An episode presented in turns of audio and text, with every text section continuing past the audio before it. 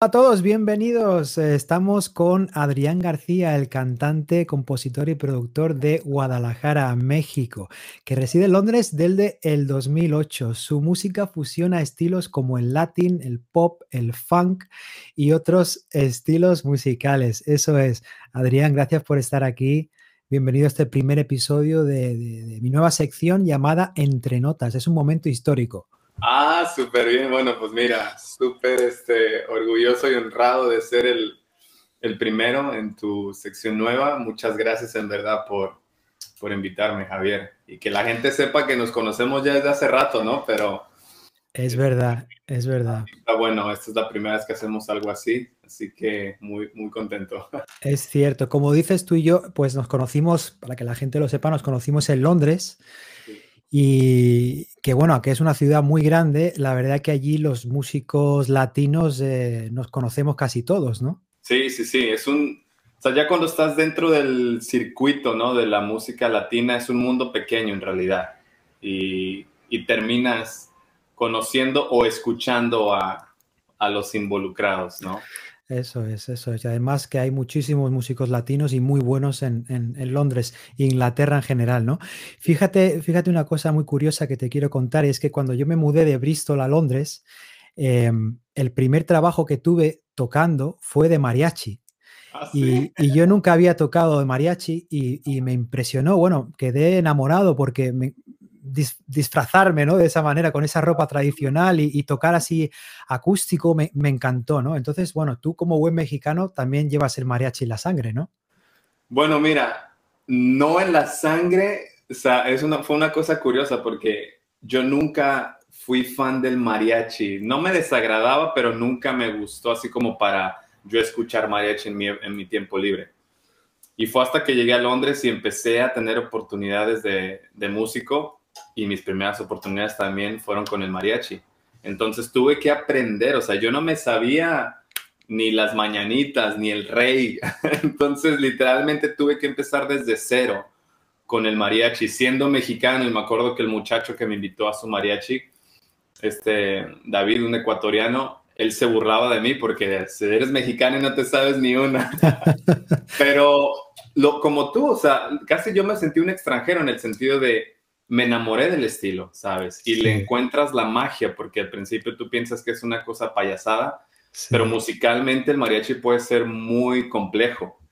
Totalmente. Muchos ritmos, los, la instrumentalización, entonces sí fue un, un buen reto, un bonito reto. Es, muy bonito. A mí, a mí me encanta la, música mexicana, ¿no? Y, y, fue a través de David, precisamente, que también, eh, me dio el primer trabajo cantando, ¿no? Y me, encantó. Y bueno, eh, Adrián, tú y yo acabamos de grabar, voy a anunciarlo aquí, una canción juntos que, que, que anunciaremos eh, brevemente, que el mundo lo sepa, que tenemos un temazo ahí muy caliente que va a salir de aquí, no sé, dos o tres meses cuando podamos grabar el vídeo, que la pandemia nos, nos permita, ¿no? Así es, no, yo estoy súper contento con la canción, eh, porque teníamos que unos dos años medio en el proceso, ¿no? Porque empezamos, luego dejamos como un año sin hacer nada y luego salíamos poquito a poquito. Sí. Pero qué bueno que la terminamos. Eh, bueno, se la he mostrado aquí en mi casa, ¿no? A mi esposa, le encanta, le fascina. Desde que le mostré el demo, ella estaba emocionadísima. Sí. Entonces ya ahora con la versión final, eh, me encanta, me encanta. Va a ser, va a ser una bomba. Bueno, dos años no son nada porque eh, el otro día leía que, que, los Black Eyed Peas, esta canción que han sacado con Shakira, ¿la has visto? Muy, muy popular. Ahora han tardado como ocho años en, en acabarla, sí. No, esa no me la sabía. Pero sí, o sea, sí he escuchado historias de misma, creo que Uptown Funk, a Bruno Mars y a, ¿cómo se llama el productor? ¿Te acuerdas del nombre? El productor no sé. bueno, que también les tomó, les tomó como dos años, bastante tiempo. Eh, sí, a veces el proceso creativo, ¿no? Es tanto sea para la música o un proyecto de cine, lo que sea, puede tardar a fuego lento siempre está, está mejor la, la, comida. Como dice mi nueva canción, vamos, vamos lento. Ahí, ahí está, ahí está. Y ahora hablaremos de eso. Yo, yo, quería empezar, yo quería empezar preguntándote, quiero, quiero que me lleves a tu primer recuerdo musical? Es decir, a lo mejor tú siendo un niño, ¿qué recuerdas? ¿Dónde estabas? ¿Qué hacías cuando tú escuchaste una canción o algo que... Pues mira, son dos cosas que yo podría poner por encima de todo que, que están en mi memoria, ¿no? Que es, mi papá es cantante, mi papá canta y toca guitarra de hobby, ¿no? Porque él es marino de profesión, pero de toda la vida le ha encantado la música, entonces él toca guitarra y canta muy bonito. Em, básicamente en nuestras mañanas en la casa, lo primero que hace mi papá al despertarse es agarrar la guitarra y empezar a cantar. Qué bien. Entonces desde ahí ya yo tenía esa, pues esa influencia, ¿no? Y luego también mi abuela eh, materna, que ella fue como mi segunda madre, em, también estaba haciendo las, las, quehaceres de la casa, ¿no? Lavando los trastes, lo que sea, y cantando, pero era más como un este humming, como murmurando dentro de sí, pero cantando estos boleros, ¿no? Canciones románticas de la época. Y siempre lo estaba haciendo. Entonces, esos dos momentos, mi papá, mi abuelita, siempre había esa melodía dentro de la casa, ¿no? Y, y creo que, pues, se nos pegó, digo, se nos pegó porque tengo un hermano gemelo que también es músico profesional. Ajá. Entonces... ¿Mayor que tú? No, perdón, gemelo has dicho, o sea. Gemelo, sí, sí, sí. ah, pues, no, no lo sabía, no lo sabía. Sí, sí, no idénticos, pero gemelos, no sé cómo le digan en, en España. Nosotros en México decimos cuates cuando no nos parecemos. Cuates. Ah. No, yo creo que en España se dice gemelos, sí. Sí. Creo que en el mundo gemelos, ¿eh? nomás los mexicanos ya ves que somos medio raros. Entonces, eso podría decir que fue la, mi abuela y mi papá definitivamente las dos primeras experiencias musicales. ¿Y, y, cuándo, fue, cuándo fue ese momento que tú, no sé si cogiste una guitarra o, ese momento que tú dijiste, quiero ser músico, quiero hacer esto? También lo recuerdo perfectamente, porque mi primer instrumento que, que yo dije, quiero aprender esto, fue la batería, ¿no? Y de hecho yo fui baterista como por 10 años, los primeros 10 años que yo empecé a tocar, que fueron desde los 13 hasta que me vine a, Londres, básicamente. Em, y tuvimos una presentación de esas de la secundaria, ¿no? Típica que la secundaria organiza un evento y terminamos tocando yo, mi hermano en la guitarra, yo en la batería y cantando y una amiga también cantando. Y esa vez, te digo, o sea, las niñas gritando, no me acuerdo ni qué cantamos, pero esa, sentí la energía, ¿sabes? Sentí esa energía del rockstar propiamente, de que entramos y el auditorio resumbaba con los gritos de las niñas. Y ahí dije, de aquí soy, papá.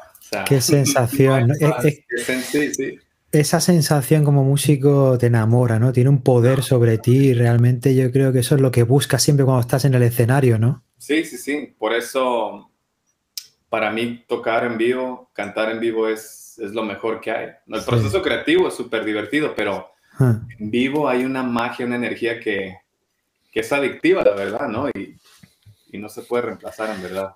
Estoy, estoy de acuerdo contigo. Y dime una cosa, tú cuando compones, ¿En qué, ¿En qué te inspiras? ¿Tienes tu proceso creativo? ¿Tienes una especie de lugar o, rutina que digas, ahora me siento a componer o simplemente esperas esos flashes de, inspiración? No, fíjate, desde hace ya varios años yo vi una entrevista que no me acuerdo ni cómo encontrarla de nuevo, pero fue tan poderosa que se me quedó en la mente, porque la vi yo cuando estaba en México, antes de YouTube, antes de todas esas cosas en la televisión por ahí. Y era un señor que hablaba de la creatividad y la inspiración. Y eso lo sigo llevando hasta ahora, que es básicamente, como persona creativa, él em, aconseja dejar de creer en la inspiración. ¿Por qué? Porque la inspiración es un concepto abstracto, ¿sabes? De que va y viene y tú no tienes control sobre él. Entonces, lo que yo me puse a hacer es sentarme a escribir cuando quiera escribir, ¿no? Por ejemplo, tengo tres horas libres, me voy a sentar y a ver qué sale. Entonces, él lo llama eso la creatividad, inclinarnos a ser creativos más que esperar por la inspiración. Obviamente la inspiración viene y cuando viene, genial, me siento y hago lo que, lo que sea. Claro. Pero yo creo que el 90% de mis canciones las he hecho con un sentido de, ok, hoy es lunes, tengo tres horas, me siento y lo que salga. Sí. Y puede ser una canción romántica, de desamor, de lo que sea. A veces tengo el título, a veces digo, quiero hacer una canción de desamor sí. y me pongo lo que sea. Sí. O quiero hacer una canción sobre este tema y lo hago. Sí. Y he descubierto que ese proceso es mucho más eficiente porque tú abres y cierras el, el switch, ¿no? Sí. Entonces, ese es ahora mi proceso de, de creación, en verdad. Qué bien, qué bien. Es, no sé tú cómo, cómo, lo hagas. Y, sí, no, no, eh, lo has descrito muy bien, exactamente. Eh, la inspiración es, tiene que ser un, un, tienes que poner un trabajo, ¿no? Ahí detrás, porque sí es verdad que te puede venir un flash de estar inspirado o no, pero te tiene que pillar trabajando, ¿no? Claro. Si no te, si, si, por mucho que estés inspirado, si no te pilla trabajando, es, se va, se va ese momento. Sí. Entonces, tienes que estar ahí preparado y, y, mentalizado, ¿no? Ahora voy a crear. Claro. O sea que, que, coincido, coincido en eso mucho contigo. Y, y bueno, acabas de sacar un temazo, eh, Vamos Lento, lo he escuchado, a mí me encanta, enhorabuena, ya te, ya te lo he dicho antes, pero te lo repito. El, el temazo es súper sexy, ahora pondremos, pondremos un link aquí en este vídeo para que la gente lo escuche. Y, y es un tema que, que, suena muy bien, la producción eh, es fantástica. ¿Cómo, ¿Cómo, te surgió este tema?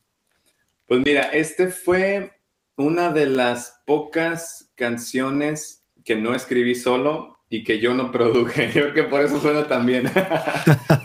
este, yo estaba en México eh, de visita y yo tengo un amigo que ya he trabajado con él. Él es un compositor impresionante que lo conozco desde la preparatoria. Y él ahorita este, pues él está firmado por Sony como compositor, o sea, él este, es increíble, en verdad, muy talentoso. Entonces nos reunimos y, y, dijimos, vamos a ver qué sale, ¿no? Y nos sentamos con las guitarras y otro amigo de él también. Él se llama uh, Paolo y su amigo Caguas. Y nos sentamos, yo llegué con una medio idea por ahí, Ajá. que había hecho en, en el hotel donde estaba. Pero entonces ya cuando llegamos lo refinamos y sí, terminamos la canción en un par de horas. Pero en ese momento nunca dijimos, vamos a trabajar en esta canción, ¿no? Dijimos, vamos a ver qué, qué opciones podemos salir. Pero después de unos meses, yo ya estaba acá en Londres y le dije, ¿sabes qué? La canción me gusta, por favor ustedes hagan la producción, porque ellos también tienen un equipo de producción. Ajá. Y la hicieron, o sea, literalmente yo no tuve nada que ver más que con la composición que eso también a veces me gusta hacer, ¿no? Me gusta sí. producir a mí mismo, pero a veces también contar con alguien que yo sé que es buen productor y decirles lo que se te vengan en la mente. Claro, claro. Y así fue esa canción, ellos hicieron eso, me mandaron el primer demo y yo quedé, de aquí soy, de aquí soy. Qué bueno, qué bueno. Y, y sí, así fue, fue una colaboración. Entonces, yo también con como mucha gente, en verdad estoy muy contento de la reacción de la gente. Yo mismo tuve esa reacción, dije, wow, qué bonito suena la producción, súper limpia. El video musical, trabajé con un amigo de aquí en Londres, sí. también muy creativo. Y bueno, súper contento. Qué bien, pues puedes estarlo. Es curioso, yo, yo siempre opino que uno más uno es más que dos, ¿no? Sí. Porque a veces cuando te juntas con la gente adecuada, gente creativa, sí salen unas cosas que dices, wow, aquí realmente cuando nos unimos es cuando puede salir la magia, ¿no? Sí, sí, sí. No sé cómo seas tú, pero yo, por ejemplo, yo puedo ser muy celoso en mi proceso creativo. Sí. Que no me digas qué poner, no me digas qué hacer, bla, bla, bla. Pero en cuanto yo sé que estoy trabajando con alguien más talentoso que yo, porque me encanta trabajar con personas que, que yo siento son más talentosas que yo. Sí ahí soy muy, muy relajado y muy fácil. Y lo que tú creas es lo mejor. Entonces, este, sentí eso con ellos, ¿no? De, sí. y contigo, ¿no? De que lo que tú me digas, yo lo acepto y con ellos dije, hagan lo que quieran. Con la hay un entendimiento, hay, un, hay una confianza sí. y un entendimiento, ¿no? Pero, pero entiendo eso que dices de ser receloso. Yo también lo he sido muchas veces, cada vez menos, ¿no? Porque, porque uno tiene que aprender también al, al surrender. No, como, sí, como... sí, totalmente no es algo bueno. sí, sí. Pero, sí. pero hasta ahí. A veces sí me pica cuando alguien me dice algo de mis canciones. Claro, claro. Ese es otro tema, el tema de la crítica. ¿Cómo, cómo, cómo lo llevas tú? Porque yo creo que yo lo he llevado muy mal durante mucho tiempo. Mm. Es algo personal, ¿no? De cada uno, de cada artista, porque yo creo que todos los artistas son criticados de, una forma u otra por lo que hagan. Hagan lo que hagan, aunque sean cosas maravillosas, ¿no? ¿Cómo lo llevas tú eso? ¿Te afecta la crítica o, te ayuda? Yo creo que depende, porque mira, también creo que debemos de tener en cuenta, yo tengo en cuenta, lo llevo presente desde hace muchos años, de que en la música no hay bueno ni malo, no hay cierto o erróneo. La música es muy relativa, ¿no? Lo que para mí puede ser la mejor música del mundo, para ti puede ser la peor y viceversa. Sí. Entonces, ese concepto lo tengo claro. Obviamente ya cuando se refiere a tu música, yo creo que es depende de quién venga la crítica, muchas veces. Hay veces que si es personas que no me importan, pues no me importan, ¿verdad? Lo que digan. Claro pero a veces, por ejemplo, mi esposa es muy crítica de mi música y me gusta porque ella tiene oídos, ella no es músico, ¿no? Entonces tiene oídos, tiene sus oídos de, de, la audiencia, de la que compra, de la que va a los conciertos. Entonces cuando ella me dice, sabes que esto no me gusta y me pica por dentro, pero a fin de cuentas, si no le gusta a ella, que es audiencia, ya que algo tengo que cambiar. Sí. Porque ellos no te van a decir, o sea, personas como mi mujer no te van a decir, oh, es que el snare suena así, o es que la frecuencia, no, si no le gusta, no la compra, punto. Claro, claro. Yo por eso tengo muy en cuenta qué es lo que ella me dice. Em, y, le tengo mucho, sí, mucho valor, porque a veces cosas, cosas que ella me ha dicho terminan siendo cambios dentro de la canción que son... Positivos, es una crítica constructiva, eso, eso es muy bueno, eso es muy bueno. Eso es muy bueno. Y, bueno, tú estarás de acuerdo conmigo, los dos hemos vivido allí muchos años. Eh, Londres e Inglaterra en general son países increíbles, ¿no? Para, la música. Los ingleses, la verdad, son muy abiertos a todos los estilos y, y, genial, ¿no? Te reciben con los brazos abiertos cuando eres músico, artista en general. Pero yo supongo que tú, como artista latino, pues tu, tu, audiencia natural ¿no? está en, Latinoamérica y tu, y tu, país, México. ¿Alguna vez te has planteado volver? Sí, de hecho ya llevo varios años con esa espinita en la, en la cabeza y, y está ahí y me, y me sigue dando comezón, ¿no? Yo sí, yo sí pienso que voy a volver, definitivamente en algún momento. Creo que ahorita para mí la pregunta es cuándo. Y la verdad lo quisiera hacer lo más pronto posible porque cuando yo llegué aquí, cuando empecé a, hacer música aquí, yo me salía más a escribir en inglés. Escribía en los dos, español e inglés, ¿no? Entonces yo veía un mercado aquí. Pero en los últimos años, en verdad, me siento muy cómodo escribiendo y cantando en español y ya no me da por escribir en inglés. Entonces ahí sí estoy pensando y siento y lo, tengo el fuego dentro de mí que me dice, tienes que irte pues donde está el mercado, ¿no? Latinoamérica. Claro, claro. Y México en cuanto a los mercados de habla hispana creo que es el más grande. Sí. Este, si la pegas en México, casi la pegas en toda Latinoamérica por lo menos. Claro, es un, es un mercado. muchos artistas españoles que se van a, hacer giras a, a México a promocionar allá porque es un mercado grande. Mm. Entonces sí, sí lo voy a hacer, nada más. ¿Cuándo? Eso no te puedo decir, pero sí. Ya, ya, llegará, lo sentirás, lo sentirás, porque yo, yo, pasé, yo pasé años también un poco así. Lo llevas dentro y tienes esa sensación de que sí, volverás un día, pero un día te levantarás y dirás, voy a volver. Por lo menos a mí me sucedió así, ¿no? ¿Ah, sí? sí, sí, y, y, volví y no me arrepiento, la verdad. A, veces, por supuesto, echo de menos Londres y aquello, pero, pero bueno, ya cuando tienes familia, familia, yo que tengo una niña y tal, eso ya cambia las cosas. Los niños te cambian la vida. Ah, sí, me imagino. Eh. No, fíjate, yo tengo amigos músicos, mis amigos músicos latinos que han vuelto a sus países o hispanohablantes, ¿no? Como tú, tengo otro amigo español que volvió a Madrid, otros que volvieron a Colombia, otro a México. A todos les ha ido increíble. a todos les ha ido increíble desde que se volvieron y sus oportunidades este, terminaron siendo mejores que las de aquí. En el sentido de que aquí uno se pone muy cómodo con los covers, ¿no? Haciendo bodas, haciendo esas cosas. Claro. Y te distrae un poco, pues, del sueño, ¿no? Mm. Entonces, mis amigos que han vuelto han tenido oportunidades muy grandes y mucho éxito con sus proyectos de música original. Mm. Y es ahí donde más me entra el cosquilleo, ¿no? De que pues tú mismo, tú mismo lo has dicho, porque es exactamente lo que me está ocurriendo a mí. Es decir, cuando yo cuando vivía en Londres, todo era trabajar y ganar dinero, ¿no? Haciendo covers, weddings, todo. Y dejé de lado mis propias canciones. Pero ha sido llegar aquí y decir, no, 100% mi música y voy a intentarlo ahora o nunca, ¿sabes? O sea que seguramente te ocurrirá a ti también. Sí, sí, sí, definitivamente. Este, y precisamente este año en la pandemia que no hemos estado cantando en bodas y eso. Sí. Yo la verdad me he divertido muchísimo, ¿no? Con todo respeto con la situación que está sucediendo. Sí. Pero he estado 100% en mi música y he compuesto y creado mucha música nueva. Entonces, es yo creo que lo que necesitaba, en verdad, ¿no? Este parón de que paras porque paras en lo que es el mundo afuera y te dedicas a, a lo tuyo, ¿no? Sí. Entonces, me he divertido mucho, ¿sabes? Crear música a veces es como, no soy de videojuegos, pero imagino que es algo así de que te puedes pasar a ir horas y horas y horas, ¿no? Sí, sí, sí. Es, es, una curación, es una sanación también propia, ¿no? Eh, por lo menos yo lo, yo lo siento así, ¿no? Y, y, y, bueno, ahora una pregunta un poquito más profunda. Sí yo supongo que tú como artista, como creador, como músico, como cualquier ser humano, ¿no?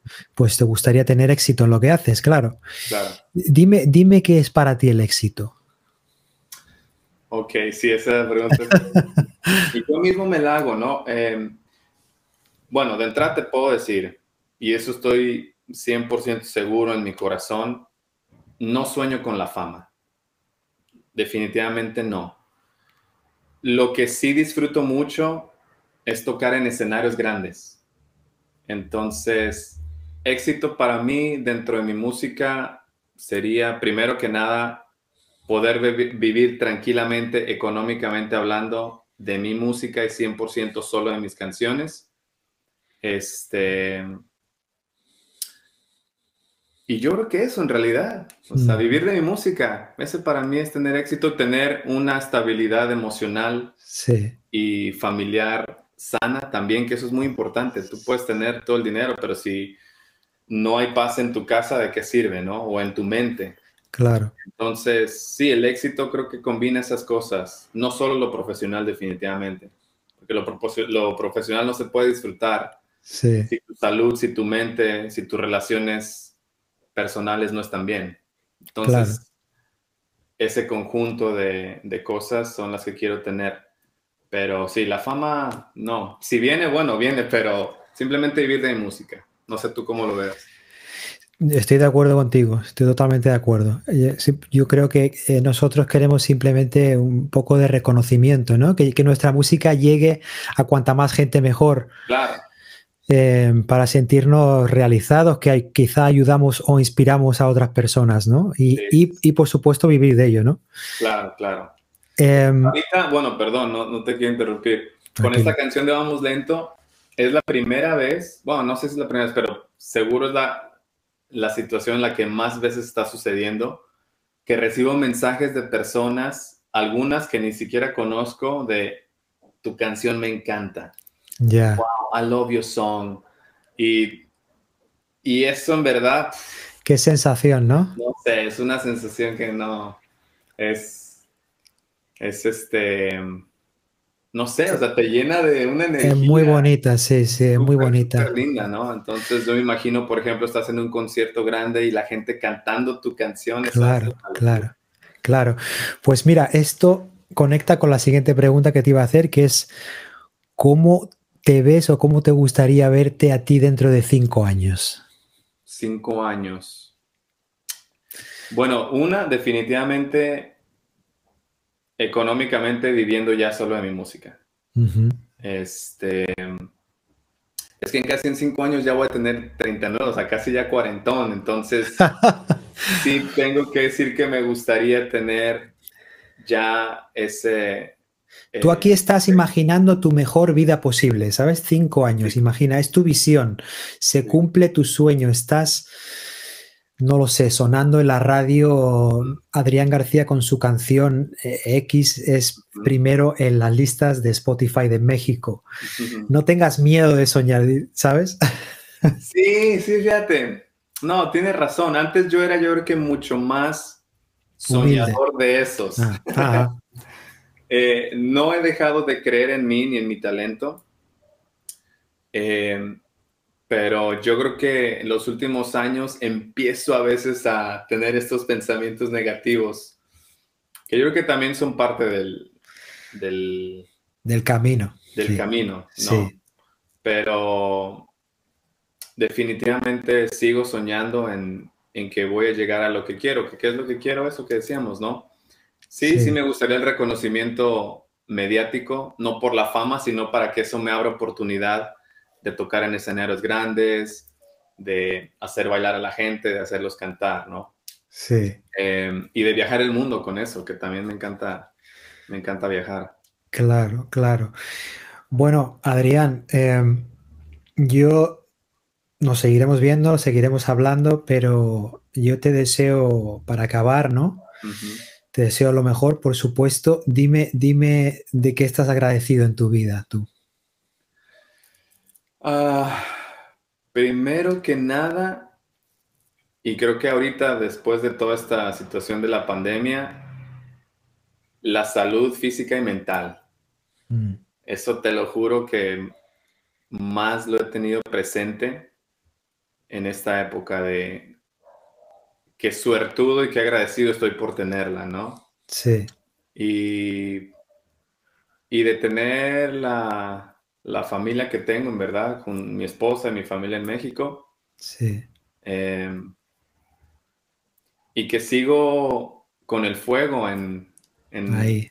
ahí que no se pierda, que no se pierda. Que no se ha perdido y eso también agradezco de que sigue ahí después de tantos años en la lucha de intentar esta meta, que es muy este, abstracta, ¿no? La meta, pero, sí. pero el fuego sigue ahí. También eso agradezco mucho de, que ahí está. Eso, eso es muy importante, no, no perder la ilusión. Claro. Y, y sigue así. Yo ya nos despedimos, pero ha sido un placer hablar contigo. Igualmente. Eh, siempre hemos... A veces hablo mucho sin decir nada, no sé, soy muy raro. No, no, pero no, pero me gusta, me gusta que hables porque se trata de eso. Además, tú y yo siempre habíamos hablado de trabajo un poco, ¿no? Más que realmente eh, sentarnos a hablar de, la música en general, ¿no? Y de, y de la porque Nos veíamos para presentaciones, ¿no? Literalmente. Es verdad, es, verdad. Yo cantaba contigo, tú conmigo y eran cosas de trabajo simplemente es verdad. Muy amena, la plática. Oye, ojalá que un día no muy lejano, em, si estás en México o estés donde estés y estés tocando en un escenario grande, que seguro que lo harás, y yo esté por allí, me invites a, tocar una contigo. ¿eh? Bueno, la canción nuestra, y claro que La nuestra, claro. O si estoy, o si, estás en España, pues que te pueda invitar yo, que te pueda invitar yo a cantar una también conmigo, ¿no? Claro, no, sería un, sueño. Pues, a todos, a todos los espectadores del vídeo de hoy, espero que hayáis disfrutado con Adrián García. Vamos a dejar algunos links para escuchar su música, para, para seguirlo en sus redes sociales y sobre todo escuchar su nuevo tema eh, y, otra música que tiene disponible en, varias plataformas. Adrián, muchas gracias por estar conmigo. A ti, y Nos, seguimos viendo. Un abrazo desde Barcelona. Un abrazo desde Londres. Arriba México, papá. Eso. Chao.